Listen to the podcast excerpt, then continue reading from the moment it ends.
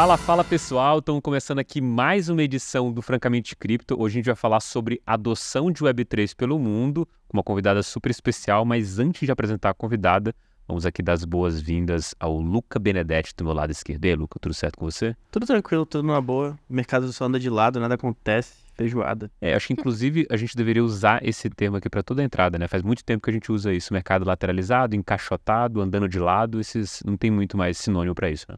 É, caranguejando. Caranguejando, boa. Vou, vou, inclusive escrever sobre isso amanhã, mercado caranguejando. E você, Bernardo, direto do Rio de Janeiro aí, como é que tá aí o clima?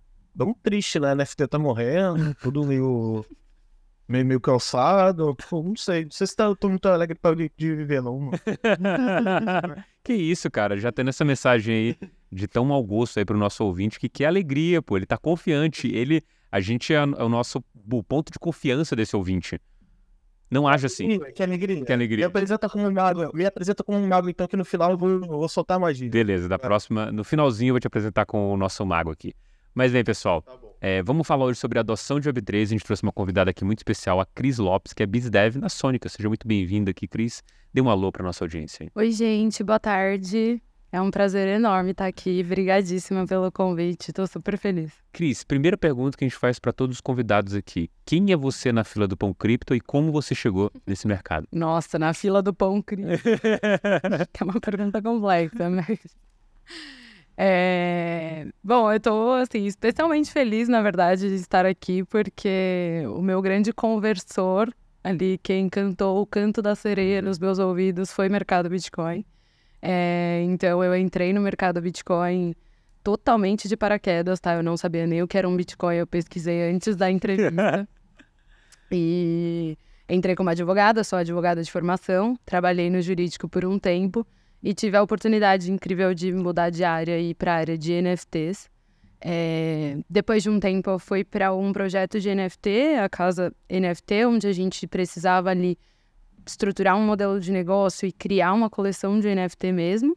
Depois fui para o NFT Brasil, que é um evento que vai acontecer agora 2 e 4 de junho. Recomendo aos ouvintes, inclusive, estejam lá, o Mercado Bitcoin estará lá. É, e hoje estou aqui na Sônica, como BizDev. É, a Sônica, já explicando, não sei se já sabe, é uma plataforma é, no code para a criação de projetos Web3, então cripto, uhum. NFTs ou tokens. É... E é isso, estou super feliz. Legal. Sobre, eh, principalmente da, o, o, papel da Sonic em si é, nesse modelo aí de no-code, assim, a gente é, entende que existe, óbvio, é, muita evolução na user experience de todo o mercado cripto que precisa caminhar para que a gente tenha mais adoção de pessoas. Um outro papo que a gente ouve também é muito a questão é, da utilidade daquilo, que seria basicamente você é, não precisar explicar é, qual que é o benefício, o que é, o cara vai usar simplesmente porque entrega uma, um ganho de eficiência para o negócio dele, um ganho de eficiência para a vida dele, que qualquer outro probleminha que tiver, ele vai aprender é, a lidar com aquilo para tentar resolver.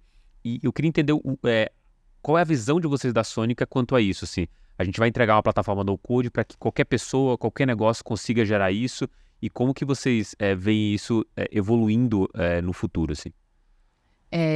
acho que é exatamente isso, é exatamente o nosso objetivo, assim, é, é entregar uma plataforma no code com uma linguagem muito simples para que seja absolutamente fácil fazer o seu projeto de NFT, né? Para que não, você não precise estudar o mundo e saber horrores, é, que tenha uma experiência do cliente simples. É, então, é isso, assim, que, que converse muito com esse público que quer entrar na Web3, ainda não sabe muito bem como. É... Então, o objetivo é exatamente facilitar, assim. Legal. O... Só queria fazer uma pergunta, na verdade, do o, o, o cliente ideal de vocês. Seria tá aquela empresa que talvez quer colocar um pezinho no Web3 e não sabe como, e tá ali é, doida para começar, mas não, não, não tem talvez o conhecimento técnico para estar tá fazendo isso? Acho que você descreveria esse como o cliente ideal da Sônica? É, acho que a gente tem dois, dois perfis de clientes ideais, assim. É, um deles é o corporate, então é a grande empresa que quer entrar no mercado, não faz ideia de como. E aí, como a gente atende esse projeto? É, a gente traz parceiros, são catalysts, que a gente chama, que são parceiros da Sônica, é, que sabem usar a plataforma e que é, também entendem do mercado, já estão inseridos no mercado e trabalham com pontos específicos que a Sônica não trabalha hoje em dia. Por exemplo, desenvolvimento de um tokenomics, de um white paper. É, a gente pluga esses parceiros para atender o corporate. E o segundo perfil é, são os clientes é, de agência e labs e estúdios. Então, são formatadores de coleção de NFT que usam a Sônica como é, solução tecnológica para esse negócio. Então, para ele não precisar ter um desenvolvimento interno, um desenvolvedor internamente, é, para fazer toda a codificação daquele projeto, é, ele já usa a Sônica, que, tem soluções fáceis, plug and play ali, para tirar o projeto do papel. Maravilha. O Web3, assim como putz, metaverso, NFT, a gente viu esse batidão de palavras acontecendo muito no, nos anos anteriores, mas óbvio que a gente tem uma característica aqui de é, ganho de eficiência, acho que para o mundo como um todo, né? Se espera que esse negócio aconteça.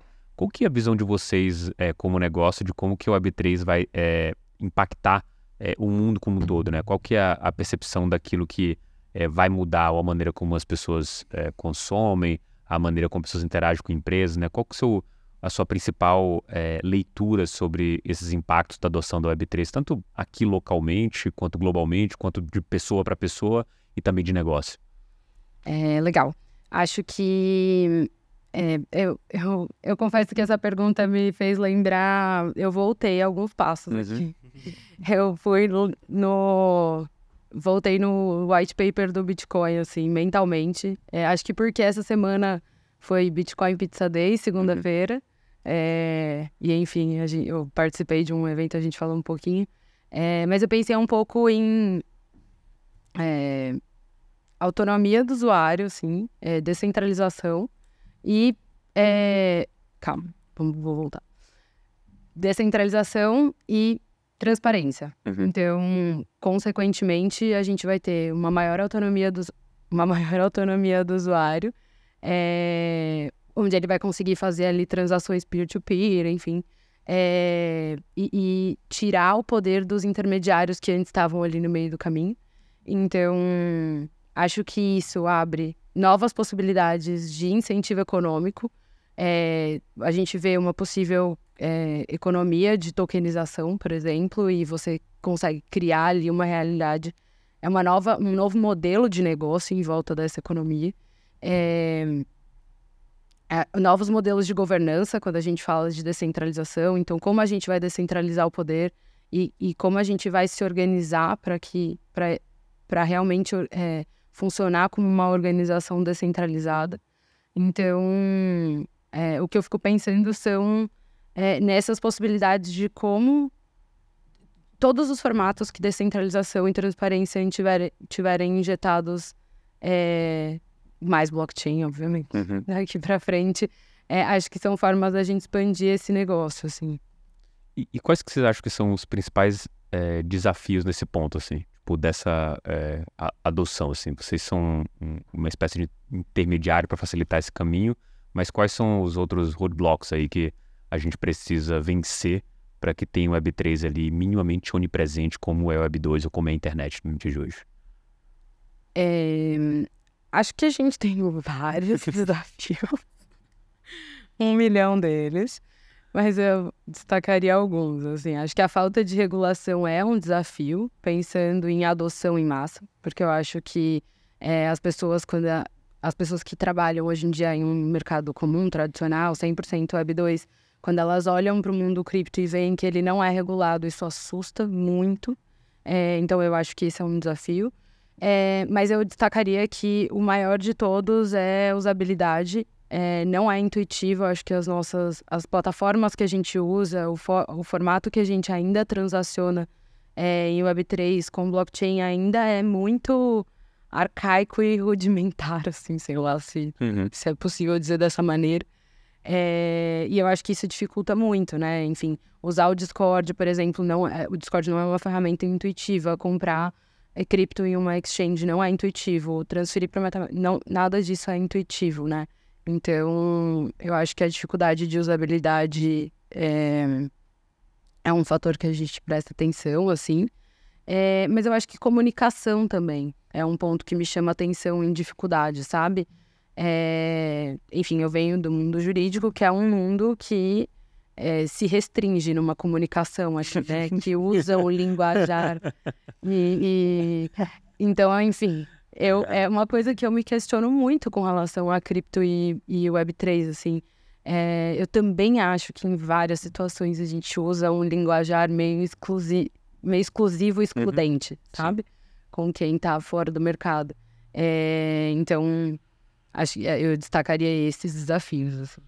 Isso é só uma pergunta para saber, né? Essa comunicação que você falou é bem tocante mesmo, porque várias vezes eu, eu pego falando entre a gente, né, alguma coisa específica em que a gente tenta traduzir, e aí beleza, a gente até consegue traduzir alguma coisa que faça sentido na, na vida tradicional, mas a gente se sente é, não cobrindo é, com aquela palavra específica que a gente escolheu aquilo exatamente que a gente queria mencionar. Uhum. eu acho que é uhum. exatamente o que acontece com todo mundo. Né? O cara do direito, acho que ele está usando aquela palavra porque ela está cobrindo exatamente o que ele quer fazer, mas se você é aquele trade-off, né? Quer ser entendido ou quer ser preciso naquela ideia de fato, né? Exato. Mas fala aí, Bernal, o que você perguntar. Cara, é, só complementando mais ainda isso aí essa questão da linguagem é meio excludente mesmo, assim, é alguma coisa meio difícil de controlar. É muito que aquele pessoal fala, o pessoal do marketing, tipo, fala tudo em inglês, porque a pessoa só fala tudo em inglês. Uhum. Cara, é porque essa, essa é a ideia concreta da coisa. E a gente, quando tá, tá em NFT, assim, é o tipo, o Web3 como todo, a gente começa a ver isso, assim, porque não é proposital, gente, desculpa, acaba acontecendo, é o nosso dia a dia. Acaba passando por isso, mas é aquilo, a gente tá sempre aberto a parar e explicar. Eu acho isso muito bacana no Web3, que a galera a comunidade como um todo, o Web3, assim, quem tá dentro é muito acessível de parar e te ensinar. Mas voltando um pouco ali para os desafios que você comentou, falando um pouco até mais dos desafios regulatórios, queria saber, assim, a, a Sônica já passou por algum desses desafios aí? Ainda mais por falando com uma empresa que chegou na Sônica, ó, quero lançar um NFT, mas, cara, que me explica aí como isso funciona, assim. Tipo, algum problema de licenciamento de propriedade intelectual, talvez até mesmo de plágio. A Sônica já passou por algum problema, algum desafio desse, assim, tipo, regulatório, por assim dizer? É, eu acho que com relação a, aos, aos, projetos, aos clientes, eu, eu diria que não, assim, a gente é, dá um passo para trás sempre, então... É, quando a gente pega algum projeto muito complexo do ponto de vista jurídico, obviamente a gente o pressuposto é ter um aval jurídico aqui para a gente seguir. Então, um projeto de tokenização, por exemplo, que normalmente precisa de, um, de uma análise ali mais específica para você saber qual ativo você está tokenizando e etc. É, a gente sempre recomenda um, um olhar jurídico prévio, assim. É, e com relação a, a NFTs e propriedade intelectual também, a gente já teve um caso que a gente pediu é, um amém ali de um jurídico antes do cliente seguir. É, mas eu acho que pensando é, em desafios regulatórios que você trouxe, é, hoje em dia o que a gente mais é, quebra a cabeça dentro da Sônica, acho que é com relação ao regulatório de compliance mesmo, sabe? É, acho que tem dois exemplos assim que, que, que me vieram na cabeça. É, que acho que é bem inerente de Web3, assim. Então, a gente prestar um serviço lá fora, por exemplo, e receber esse dinheiro em cripto, como trazer ele por dentro da sociedade, uhum. que converte em real e traz por dentro da sociedade, assim, de uma forma bem bonitinha, com, com, né, alinhado com o regulador brasileiro. Acho que isso é uma pergunta gigante, assim, que a gente é, se faz de como funciona ainda, sabe? Obviamente, a gente pegou um parecer de um advogado, a gente está seguindo as instruções dele, mas assim, é isso que você falou, não tem a resposta certa, né? Não é exatamente aquilo. É... E é... A, as contratações anônimas, né? Então, exato, a gente tem pessoas que são 100% anônimas na Web3, elas não se identificam de maneira nenhuma. Então, como eu contrato esse cara, né? A gente não. Como a gente não existe um contrato, é, eu não sei nem o nome, não tem nem CPF esse ser humano, sabe? Às vezes, muitas vezes ele é de fora. Uhum. Então, é, e como, é, como você transforma é aquela comunicação de Discord em um acordo, em um contrato que seja execuível juridicamente, sei lá, com muitas, estou colocando infinitas aspas aqui, gente, porque né, nem sei como faria isso. É, Mas não só isso, assim, né? Ele quer receber o pagamento dele em cripto. Uhum. Então, obviamente, eu vou ter que, de alguma forma, é, mostrar esse lastro ali para minha contabilidade e para o meu jurídico de que aquilo ali é sim uma contratação e que não tem uma emissão de nota fiscal, mas que esse daqui é o pagamento. Então, acho que esses emaranhados, assim, que a gente vai entrando e que, que vão deixando a coisa complicada, mas que acho que faz parte do desafio, né, de estar nesse mercado, então.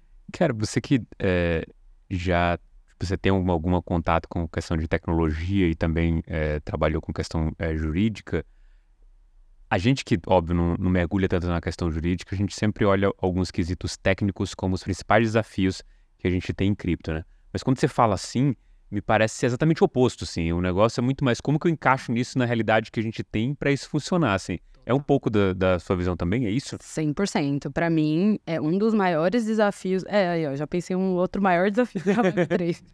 é, formatação de modelo de negócio. Cara, é, é uma coisa, assim, muito difícil de... Eu, não, eu conheço um monte de projeto e vários projetos têm ideias maravilhosas, mas eles não são formatados. Eles não têm uma formatação de modelo de negócio. E por que, que eu acho isso importante? Porque quando você olha para isso, você olha para jurídico. Juridicamente, como essa estrutura aqui para de pé, como esse produto, como essa plataforma, como esse serviço, né, é, para de pé. E, nossa, que tecnologia é tranquilo perto dos desafios jurídicos. Eu posso fazer várias provocações aqui. Pensa que você comprou uma NFT, por exemplo, da Adidas e ganhou lá o, o casaco dela. Uhum. O casaco que ela te deu é uma transação de produto? Isso incorre é, incidência de imposto? Como se ela estivesse te vendendo um produto? É um ICMS? Ou a gente vai colocar outro, outro imposto de produto? Ou, ou qual, qual é a natureza desse uhum, ativo uhum. que ela acabou de te dar, sabe? É, nossa, infinitas. Quando você fala de tokenização de é, participação societária, por exemplo, né? Os, o, as captações de investimento que têm acontecido, não só é, com compra de participação, mas com compra de token de sociedades. É, isso muda completamente de ponta cabeça o, o, o, a esfera jurídica que a gente tem hoje em dia de formatação de operação, sabe? É, nossa, e é infinito, assim. A gente pode ficar um tempão aqui falando disso. É, sei lá, se ela... Olha, eu não... Não, pode... Pode falar. Perdão, perdão. Não, não sei se é transação de produto ou não, mas assim, eu tive que pagar imposto. não me conhece da minha aí, dessa minha NFT que eu recebi. E, cara, eu, eu vou concordar com você, Cris. Isso aí é um dos maiores desafios de Web3, essa questão de você ter um negócio legal perante a lei ali, tudo regulado certinho, e ou você ter um negócio puramente Web3, né? Porque a gente tem duas formas de negócio quando a gente fala de Web3 hoje. O Web3, assim, tipo, puramente Web3, que a gente vai vai fazendo, fazendo até onde der, até onde dá problema, né? Hum. E tem a forma de negócio legal que você tem que prestar conta para alguém. Sim. Você presta conta, você faz tudo ali organizado certinho. E a interseção dessa da Web3 e Web2, eu acho que é essa sim, de, tipo, quando você, pô, beleza, você tem um cara anônimo ali, você precisa assinar um contrato, o que, que você faz aqui? Você, você tem que voltar de dois passos, duas casas ali para formalizar isso. Acho que quando eu tava lá na FT New York, isso foi bastante discutido, assim, na, nas palestras sobre regulação. Falou, cara, gente não tem uma regulação clara, você tem que levar isso como negócio, assim. Então, pô, faz um look certinho das coisas que você tá fazendo, faz tudo certinho ali. Não, não vai fazer uma besteira, sabe? Coisa que você não faria se fosse uma empresa Web 2. Então, vamos, vamos, vamos manter o pé no chão, assim. Ainda mais se você quer formalizar as coisas, você quer fazer uma parada que expanda além da Web 3, que você atinja outros públicos. E a gente vê muito isso com coleções grandes, eu acho. Sim. Acho que teve um curso que a gente fez ali do, do da Universidade de Nicosia, isso, com o Punk 6529, né? O cara completamente anônimo aos olhos da Web3. Acredito que para a Universidade de Nicosia, aquele cara ali realmente tem uma identidade revelada. Uhum. Mas outro caso é o da, da coleção dos Azuki, né? Que a coleção cresceu tanto que você tem que formalizar ali, você tem que ter uma identidade doxada por trás daquela empresa ali que está carregando aquela coleção. Mesma coisa com os Bored Apes, que a gente teve o Greg Solano, o. Putz, me fugiu o nome do outro fundador lá, que os caras tiveram ali. Tem que botar minha cara a tapa aqui, porque esse negócio escalou de uma forma que foi para fora da AB3. Então a gente chega num ponto que a gente precisa fazer isso. Eu acho que inevitavelmente, é, se a gente, a gente precisa criar essa conexão, porque senão a pessoa da Web 2 ela não vai vir para a Web 3 simples assim, sabe? É, ela, ela, ela, a gente tem que achar algum formato, né? Porque senão vai ser sempre uma grande desconfiança, assim, ó, alguma coisa nesse sentido. Assim. E acho legal vocês trazerem isso, assim, porque uma das coisas que é, acho que as pessoas meio que, não sei se fecham os olhos para isso, na verdade é o próprio contexto, que assim, uma coisa é o que, por exemplo, a Yuga Labs, via Body Ape, via os punks ou via qualquer outra coleção que ela tenha, ela mostra para a comunidade Web3, que é tipo, ah, o negócio do metaverso, joguinho e tudo mais. E foi incrível ver, por exemplo, nesse mesmo curso, é, que a Yuga Labs tinha registrado a marca, né? Ela tinha registrado, assim, não era só um negócio, ah, Web3 é maravilhoso, é só isso. Não, existe uma empresa ali por trás que registrou um negócio que foi nessa intersecção de, de Web2, porque pra, aos olhos do público parece muito é, que a história é explicada só pra, pela Web3, assim, assim como, putz, você tem é, vários é, pontos que pode fazer isso até na Web 2, sei lá. O, se o Mark Zuckerberg for contar a história do Facebook para uma, um, uma série de, é, talvez ali, é, é, perdi a palavra, universitários, ele vai contar um negócio maravilhosamente bem, que foi na universidade, que foi tudo. Que... Se ele for contar para uns advogados, ele vai falar qual foi o, a questão jurídica envolvida naquelas questões ali. Então são frames um pouco diferentes que eu acho que quando você está inserido numa única realidade, é, você acaba não vendo o outro lado e vendo que tem essa complexidade toda de fato, né? Porque, óbvio, né? Você como é, um, um, produtor é, de NFT, um produtor de conteúdo, qualquer outra coisa que seja dentro do Web3, para sua comunidade, cara, é Web3 puramente. Isso aqui, ó, como o mundo funciona e tudo mais, por trás tem todo um trabalho de cozinha aqui, como a coisa funciona, que tem que parar de pé. Porque senão vem o regulador e vem todo mundo é, em cima de você por aquilo que você está falando. Tem um mínimo de bom senso quanto a que funciona e acho que é, ter alguém auxiliando seria o melhor caminho, né? Porque se você não tiver ninguém te auxiliando, você vai acreditar que não, é só maravilha, é Web3, uhul e beleza, né? É, não, e o detalhe é que é, é também é interessante para quem está na Web3 olhar para isso, porque pensa na Yuga Labs, por exemplo. É, meu, se, você, se ela não tem a marca registrada, uhum. ela ia correr atrás agora de alguém para pagar sei lá quantos milhões, sabe, para poder comprar essa marca. E isso é real, gente. Assim, a gente Obviamente, temos novas soluções? Sim, mas também existe todo um mundo que já existe que é funcional e que, bem ou mal, dá certo, sabe? Então, é, eu acho bem engraçada essa questão da marca, porque quando surgiu o NS, o povo saiu igual maluco comprando os nomes tá do NS. Isso. Né? E no mundo tradicional, de onde eu venho, da propriedade intelectual, isso, isso acontecia com os nomes no INPI. E aí, o engraçado agora é você ver empresas 100% Web3 se degladiando por nomes no INPI. Então, assim, você precisa disso também. Você também precisa da, formalização, sabe? Assim, eu não... Eu não sei qual é esse meio do caminho, assim, onde a gente vai chegar nesse meio do caminho, mas vai existir alguma coisa, porque 100% sem formalização também não vai dar.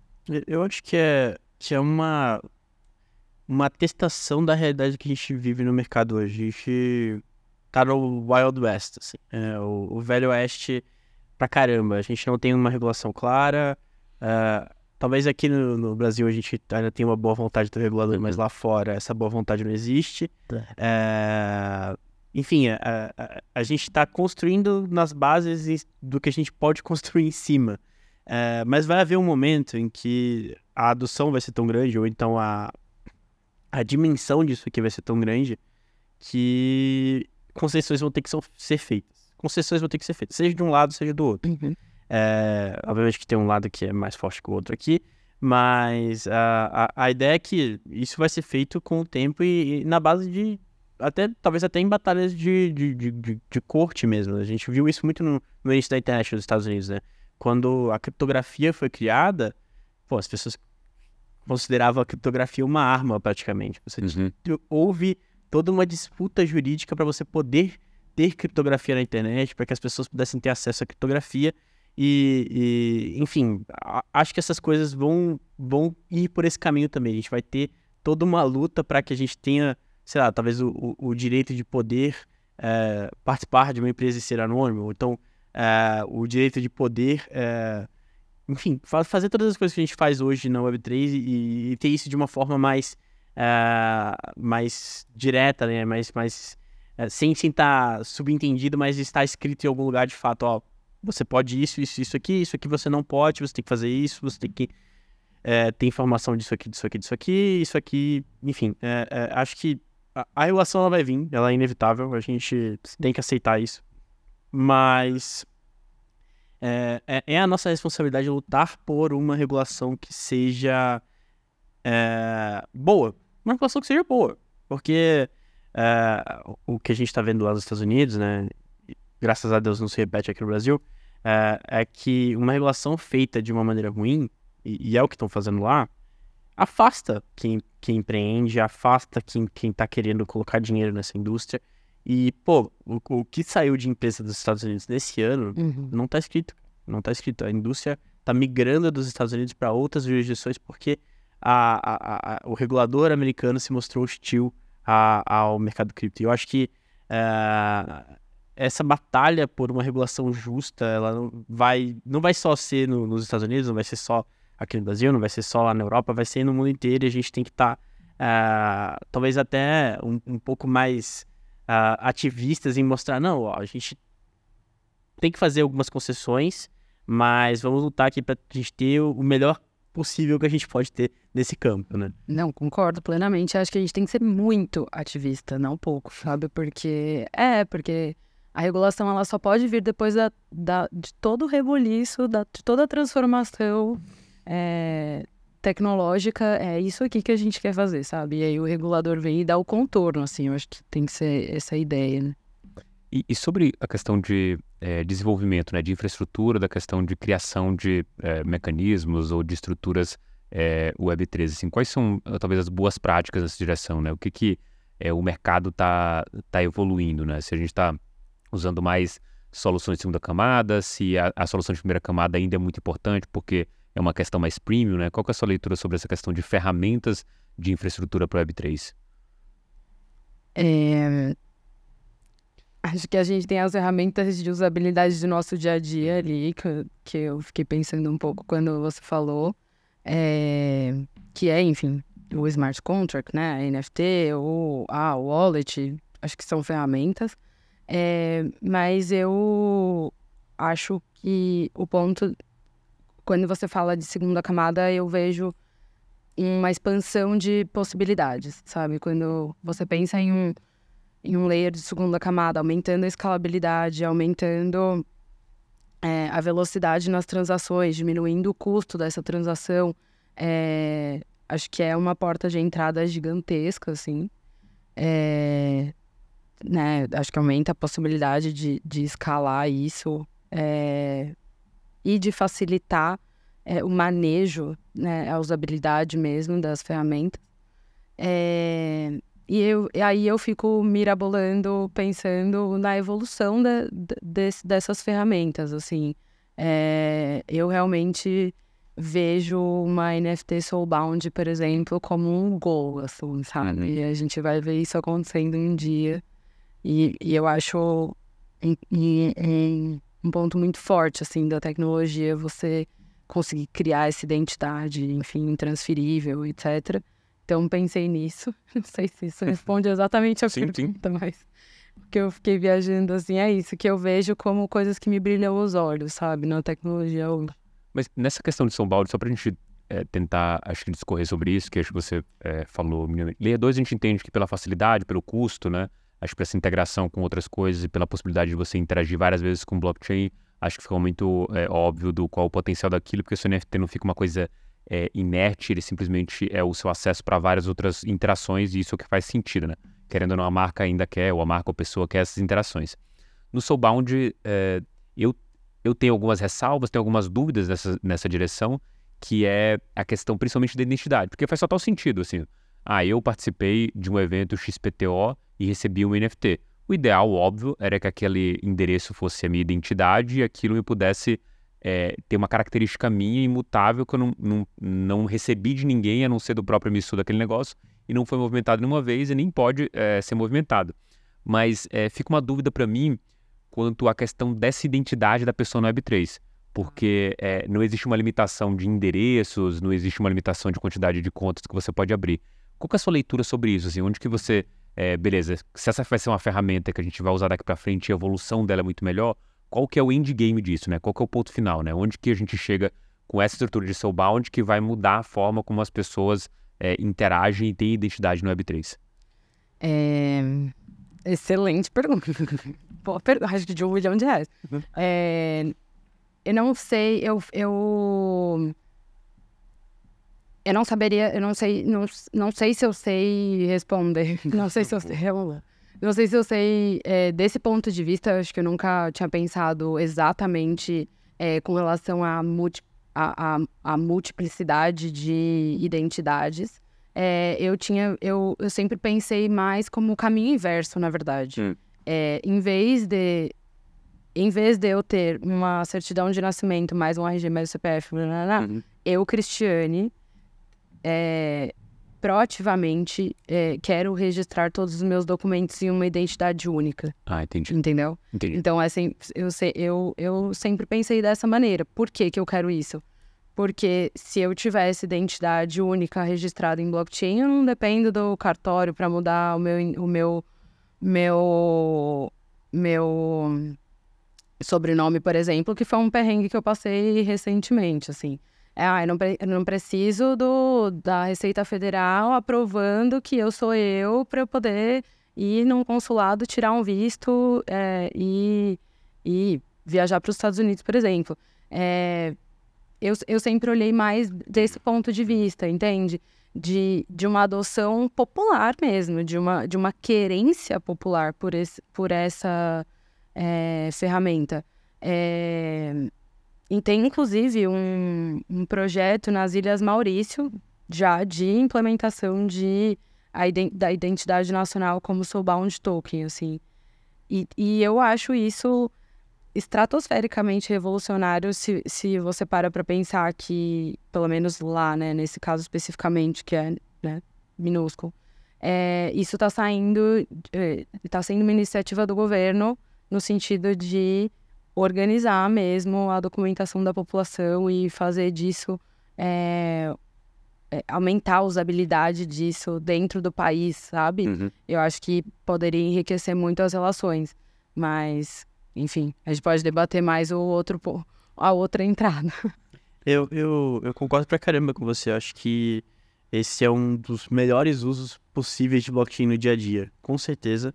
E acho que quando você associa isso com a, as provas de conhecimento zero, é, você consegue criar um layer de privacidade para as uhum. pessoas uhum. é, que não existe hoje. Esse layer não existe. Por uhum. exemplo, você precisa é, criar uma conta no banco, o banco vai saber tudo sobre você. Vai saber o nome da sua mãe, vai saber tudo, tudo, tudo. Cara, eu quero abrir uma conta no banco, por que você precisa saber o nome da minha mãe? Sabe? Imposto de renda, dinheiro, tudo, é, sua então, vida inteira. Cara, vou te dar aqui só as informações que você precisa, sabe? Você consegue fazer esse filtro. Então é, é, acho que é algo que, que, é, que é impressionante. Por exemplo, cara, eu quero entrar na balada. Preciso mostrar minha identidade pro, pro segurança. Identidade, CPF, eu fico abismado com isso. Cara, por quê, velho? Você não precisa ver a minha idade. Você não precisa saber o meu nome, o nome da minha mãe, o meu, meu RG. Cara, se ele quiser, ele me registra pra mesário. É, exatamente. Se ele quiser, ele me registra pra mesário, sabe? É. Tô de sacanagem, né? Você, vê a piada, né? Que você pensa, mano. Uhum. Olha o CPF tá, o vou te registrar pra mesária aqui agora, né? Exatamente. É. Pô, se ele quiser. Isso é pior que tudo, né? Uma coisa é abrir uma empresa no seu nome, tomar um empréstimo, mas registrar como mesária é sacanagem. Pô, perde, a, perde o fim de semana inteiro. Você pode me dar essa lote, mas não me registra como mesário. Exatamente. Gosto desse pensamento. E, assim, eu acho que quando você associa isso com essa tecnologia de, de, de prova de conhecimento zero, você pode até pedir, vamos supor, cara, eu crio uma legislação aqui no Brasil que a, as carteiras que são feitas aqui no Brasil, é, para interagir com, com um, um, um, projeto, o projeto precisa pedir algumas informações para fins de AML, né, anti-money laundering. Uh, cara, ótimo. O cara vai lá, usa a prova de conhecimento, dá só as informações que a aplicação precisa. A aplicação fala, não, ó, tá tudo certo com esse cara. Ele provou aqui que ele não interagiu é, com nenhuma carteira que está na nossa lista negra, não fez nada de errado, ele pode usar a nossa aplicação. Porra, perfeito. Uhum. Perfeito. Abre, abre, abre um caminho para você ter é, um, um, processo mais eficiente, talvez, de, de ML, um processo mais eficiente de você estar é, tá cuidando desse tipo de coisa. Você dá mais privacidade para as pessoas e você corta uma burocracia gigantesca. É, a, até do ponto de vista ecológico é bom que você para de usar um monte de papel. Uhum. Uhum. Mas, assim, eu tenho uma coisa que eu acho que a gente pode discutir que tem muito a ver com, com a da Web 3, que uma... Você queria falar, Bernardo? Pode falar, pode falar. eu queria complementar só, não, só então. com alguns exemplos mesmo que já estão acontecendo sobre isso, sobre a adoção de soldado tokens, né? É, eu, eu, vou concordar realmente no Veja Crise do, do Luca. Cara, isso aqui é o futuro. E os NFTs, figurinhas maximalistas aí que me perdoem, mas é um ótimo caso para NFTs, né? Soulbound tokens são incríveis por, por conta disso. E a gente tem até um banco, acho que de Nova York, um desses bancos digitais, que estava começando a adotar isso. A gente teve a Binance adotando isso também para salvar os tokens digitais. E duas, duas formas de tecnologia aí que vão realmente uh, facilitar isso é o Content Abstraction e também os NFTs dinâmicos, né? Que aí você consegue fazer alterações ali, tipo, dentro daquele documento, claro que isso teria que ser restringido ali para um governo. E isso, assim, quando a gente fala em termos de adoção do São Paulo Token, eu acho que isso teria que vir para a gente ter uma talvez assim, tipo, um documento único, uma identidade única, a gente teria que ver essa adoção vindo muito mais parte de um governo, né? Que realmente é o grande desafio. Mas é muito um cenário de, de erros e acertos. Assim, vamos começar aqui fazendo, fazendo com um banco pequeno ali, que ele vai ter essas informações, assim, que facilita você entrar em, em algumas vendas públicas, de algumas ações, alguns outros produtos ali, produtos talvez de, outro branco, de outros bancos, produtos dentro da Web3 ali, que você não precisa fazer um no Your Customer e toda vez que você vai fazer, sei lá, entrar participar de algum algum ICO ou DO ali da vida.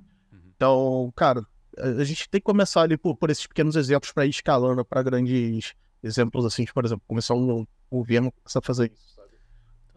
Mas eu tenho uma dúvida sobre esse de Token, né? Uma coisa que você já começou a tocar aqui no que eu ia falar sobre a questão de adoção pelo mercado, ou seja, você criar uma usabilidade que faça sentido as pessoas falarem, ah, vou passar a consumir isso, é, algo que seja um, verificador, né? Acho que tem muitos é, NFTs hoje em dia que provam que você participou de determinado evento, isso pode ser um crivo, isso mim está muito óbvio que pode funcionar, né? Assim, se eu estou atrás de, é, como o GitHub também funciona, né? Se eu estou atrás de um programador, um cara que sabe Web3, para mim o que você falar faz pouca diferença. Beleza, me mostra aí os, os tokens que você pegou de POAP de participação. Ah, você foi nesse evento, você foi nesse minimamente você pode até não ter ido capturado, mas pelo menos você se interessou para tentar me enganar, pelo menos você sabe mexer em Web3, assim. Então vou, vou, me, vou me pegar nisso.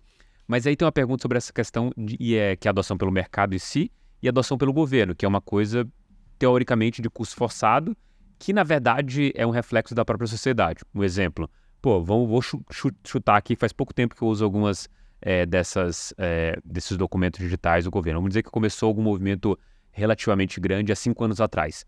Só que essa celeridade nesses documentos digitais era só aconteceu por causa do Covid, assim, uma externalidade assim de longe não esperada que forçou o governo a ir nessa, nessa direção. Então, assim, o mundo da internet, o mundo digital, que lá atrás, não foi de agora que a gente está falando que o governo poderia usar isso, já foi falado lá atrás. E eu não conheço ninguém hoje no Brasil que tenha essa visão mais holística, o um entendimento, não, não, vou dizer mínimo, porque eu vou estar talvez é, sendo injusto com o Roberto de Campos Neto, é, do Banco Central, mas que tem um entendimento de cripto a ponto de falar, legal, eu vou trazer uma inovação para esse mercado utilizando esse negócio, não porque eu sou legal, eu sou bacana, mas que eu entendi qual o benefício que esse negócio vai trazer. E aí o Sobald Token ele entra para mim numa categoria. Talvez o mercado precise mostrar para é, os governos como isso funciona e não necessariamente o, o governo tentar abraçar isso a priori. Até porque eu acho que o caminho é muito longo, né? Se você não quiser depender de uma pessoa específica que vai ter essa agenda lá dentro, como o Roberto de Campos Neto tem no Banco Central, é, você vai ter que depender de um, todo o ambiente forçando que as pessoas acabem abraçando essa ideia. E aí, para mim, a pergunta você, Cris, é a sua, é, a sua percepção sobre isso, assim, é, quando a gente coloca o governo no meio. A gente tem, é, é, como você falou, o, o, advogar por esse, por esse, por esse é, ecossistema como um todo. Existe alguma coisa prática quanto a isso que você pode defender, no ponto de vista de, beleza, onde que eu posso me manifestar? Ou, ou não? É uma questão meio de movimento, no sentido de, puta, a gente vai forçar várias e várias vezes até o momento que os caras vão encher o saco e vão tentar abraçar isso. Assim, com essa visão sobre isso na questão governamental mesmo, assim, como que eu torno isso algo que entre na vida da população das pessoas? É, eu, eu particularmente, acho que é muito pessoal. Uhum. É, eu tô no, no número dois, assim, eu acho que é mais uma, uma força popular de, de forçar, forçar, forçar, forçar, forçar até a gente conseguir, sabe? Que é até um pouco. Volta até um pouco quando a gente estava falando de. É, de como qual seria o formato dessa regulação, né? Se uma regulação boa ou ruim. É, eu acho que é isso, eu acho que é a gente falar, falar, falar, estressar o assunto o máximo possível para o governo vir e trazer uma, uma regulação que seja o contorno do formato que a gente quer chegar com esse assunto, sabe? Porque se a gente jogar essa responsabilidade para o governo decidir, aí eu acho que zerou três.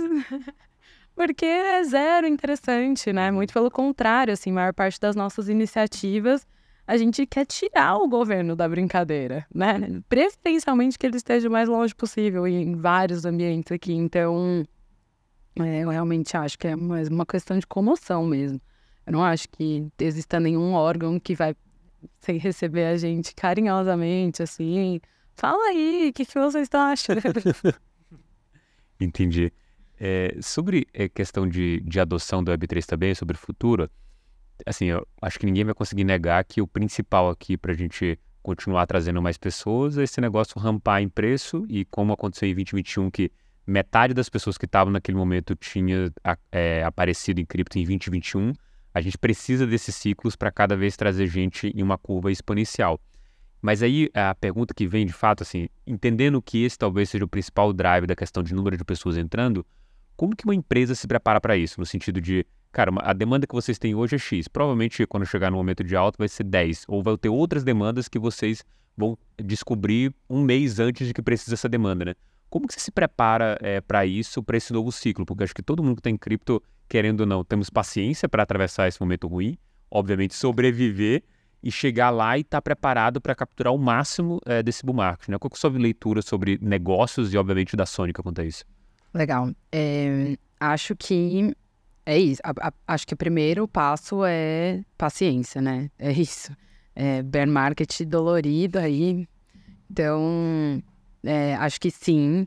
Acredito sim que quem sobreviver vai chegar mais forte lá na frente, sabe? É, assim, a que custo não sabemos, vamos descobrir. Espero que estejamos lá na frente. É, então, acho que a paciência é a alma máxima, assim, do negócio. Acho que aproveitar esse BER para expandir possibilidades de tecnologia também, para investir nisso, e isso é uma coisa que a gente tem olhado com muito carinho, assim. É, inclusive, lançamos uma nova plataforma, mais user-friendly ainda que a anterior, há umas duas semanas atrás. O objetivo é ser 100% self-service, então a pessoa entra e faz ali é, sem, por, sem precisar, ela vai contratar pelo site, ela vai fazer o projeto dela e ela vai nem precisar olhar na cara de ninguém da Sony. É, esperamos que os anônimos ad, ad, sejam aderentes a essa modalidade. É, mas acho que respirar e, e olhar para a tecnologia é um ponto importante agora, é, onde a gente tem respiro mesmo de mercado para conseguir se desenvolver. É, acho que junto com a tecnologia também olhar é, para dentro, para processos internos, para a organização, para a equipe, para estar tá bem estruturado é, para quando esse bull chegar, a gente já ter ali processos bem definidos e formatos de como a gente executa cada uma das, das do máximo que a gente conseguir mapear, né? Porque é bem isso que você disse, que eu acho que quando esse, chegar, esse mercado chegar, vamos, quais serão os nossos desafios, né? É, a gente também tem trabalhado bastante em educacional, que acho que é um pouco básico, mas eu acho que é sempre importante falar. É, então, educar não só os clientes, mas também os parceiros, também as pessoas que estão é, ali e, e, não fazem a menor ideia do que é, né? Então, é, a gente a gente está em um centro de desenvolvimento, então temos startups ao redor, a gente também tem muito contato no, no, no Centro de Desenvolvimento de Floripa, então muita startup perto. A gente é investida é, por um fundo que foi, fez seu primeiro investimento em Web3 na Sônica, então é, a gente gosta de, a gente se preocupa em circular esses ambientes com conteúdo educacional, conversando com as pessoas sobre o assunto, é, para expandir é, é, esse negócio, assim, e aumentar o nosso alcance. Então, a, Acho que são esses pontos, assim, que eu fico pensando que em termos de negócio, como a gente cria uma robustez para sobreviver, seja lá o que vai ser do bull market que está vindo por aí. Esperamos que esteja, né? Torcemos, todo dia acendemos uma vela para isso. É isso. Seguindo aqui, é, Cris, tem uma, é, uma das coisas que a gente gosta bastante de, de falar, principalmente com pessoas que estão envolvidas é, no dia a dia, que quais são aqueles, é, talvez, causos aqui de, é, de conexão de Web 2 com Web 3. E a gente já ouviu vários depoimentos de gente, é, principalmente em bull market, talvez não tenha chegado tanto agora nesse período, né? mas em algum momento em que chega aquele é, cara, não, eu quero fazer NFT porque é legal e se entender o que de fato é. E como que seguir esse cara? Porque óbvio é muito simples você falar assim, não, beleza, vamos fazer NFT, tá aqui o NFT, você paga tanto para mim de FII, tá lançado, beleza, tá aqui o NFT. E aí depois o cara fala, ah, NFT não funciona, hum. esse negócio é um golpe mesmo de fato e eu tava enganado, né? Como que você é, trabalha essa expectativa do que o cara vê, tipo, ah, eu vi que o NFT foi vendido uma pedra digital foi vendida por 600 mil dólares, eu quero vender isso também, né? Como que você eh, traz essa expectativa do cara e tenta construir realmente algo é, que faça sentido para ele entender o que se trata isso?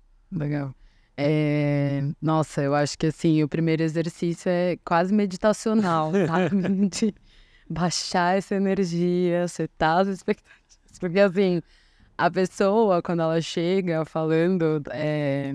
enfim, de ideias e possibilidades, ela nunca chega com o caso do Zezinho. Ele chega porque a Adidas fez não sei o quê, porque a Nike fez não sei o quê.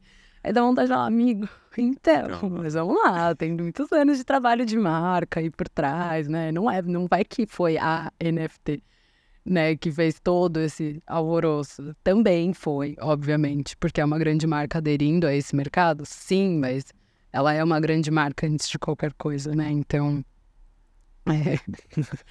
acho que é, é um pouco isso, assim, é quase, né? respirar fundo, vamos entender quem a gente é, olhar para autoconhecimento. É, autoconhecimento. Você vê nesse sonho, nesse livro dela aí que, é, que já passou experiência, né? É, já, já. Mas é legal, assim, é, ao mesmo tempo é, é legal o desafio de, de setar essa expectativa, sabe? Porque é, ao mesmo tempo que você quer é, explicar para a pessoa, calma, né? Você não é dona da Adidas e da Nike. É, você também quer que ela entre no mercado, que ela faça. Então, tipo, por que fazer, né? Tudo bem, eu não sou Adidas e a Nike, mas por que, que, eu, que eu devo fazer mesmo assim? É, e eu acho que aí, quando a gente. Eu, eu gosto muito desse assunto, assim, porque eu acho que quando a gente entra é, nesse lugar, você consegue explorar, cara, mar infinito de possibilidades que a NFT traz, sabe? E por que entrar nesse mercado? Cara, porque essa é uma nova forma de se relacionar com o seu consumidor, essa é uma nova forma de. É um, é um jeito de trazer ele para dentro e ele deixar de ser sim, um simples consumidor e fazer parte da sua comunidade. Ele pode ajudar a construir o seu produto. É, você pode ter um clube de benefícios, que são os formatos que a gente tem visto agora de muita adesão né, em NFT para aumentar a adesão em massa. Então, é, você pode aderir uma nova tecnologia, você pode ter seus registros feitos de forma transparente na blockchain, sei lá, e, e vai dando argumentos é, de por que essa pessoa fa fazer isso, assim, né? Mas eu acho que é, o primeiro trabalho é exatamente chegar nesse meio do caminho, uhum. de é, não, não necessariamente, né? Enfim, a gente nunca sabe como o mercado vai reagir, mas não necessariamente eu vou explodir na minha primeira aparição em NFT. É, então, demanda um pouco de paciência de investir nesse, nesse mercado. É, mas também não é. Mas também por que olhar para ele, né? O que, que ele tem para trazer de bom, assim. E eu acho que ele muda muito as relações mesmo. É, eu, eu acho que essa é a possibilidade, assim é, de você criar uma maior proximidade. Eu vejo eu vejo bom, bons bons olhos assim essa essa entrada das marcas, até porque entendo que esse é o caminho mais óbvio para a gente ter adoção em massa. Né? Uhum. Quanto mais marcas estiverem entrando, é, mais a gente vai ter pessoas no mercado. Bernardo, queria complementar? Sim, sim, cara. Eu acho que é só, é, só falando que é, trabalho principal aí mesmo é esse, assim, você ensinar pro cara que o Web3 é a comunidade, não é só você tirar, né? O cara vê aquilo tudo, fica. É muito. Sobe a emoção ali na espinha dele e fala, bate aquele fomo assim, preciso vender, preciso vender aquilo, preciso alavancar minha marca com aquilo, eu preciso vender uma pedra por 600 Ethers ali. E, inclusive, salve comunidade das pedras ali, né? Os parentes. Bernard Pedra, dele também. Bernard Pedra, é.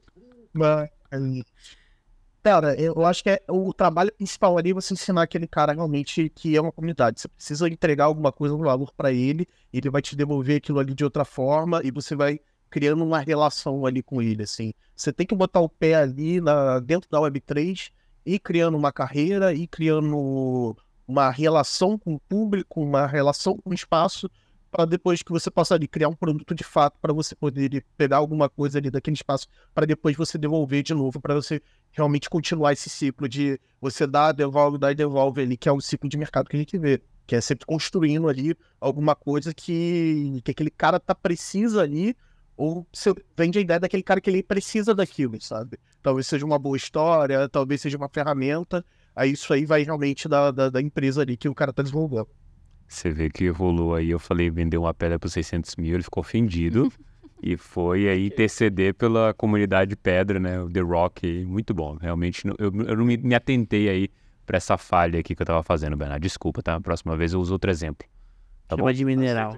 Mineral, posso chamar de mineral? mineral, um mineral digital por 600 héteros. Legal. Cris, a gente tá caminhando pro final, a gente tem aquele quadrinho no final que chama Mineração da Semana eu passar a palavra para você para indicar um conteúdo aí para o nosso ouvinte. É, eu gostaria de indicar um vídeo da Sônica, aproveitando que estamos aqui falando dela.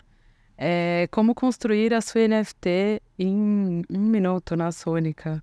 Pô, então beleza. Então posso sair daqui, eu vou olhar esse vídeo, eu vou gastar o mesmo tempo vendo esse vídeo um minuto para criar meu primeiro NFT Explorer. Exato. Em um minuto. Exatamente, em um minuto. E eu posso escolher uma foto, qualquer coisa, eu consigo subir e criar um NFT. Exatamente. Maravilha, então. Então você que está ansioso para criar o seu NFT de pedra e vender por 600 ETHs, né, Bernardo? Eu vou ficar uma foto de uma pedra vestida de mago. Uma pedra vestida de mago. Inclusive. Inclusive, Bernardo, eu vou deixar esse fechamento aqui para você, que vocês, é, o Bernardo Mago, por favor, põe aí seu, sua vestimenta de mago. Para quem está vendo no vídeo no YouTube vai conseguir ver. Bernard ele é, é mágico, mago profissional. E ele vai fazer esse fechamento hoje do Francamente Cripto. Bernard, qual que é a mágica do dia? Vai lá. Abracadabra. Bear Market. Por favor, acaba. Muito obrigado você que ficou aqui até o final. A gente vai encerrando Francamente Cripto. E no próximo episódio não vai ter mágica, tá bom? Forte abraço. Até o próximo episódio.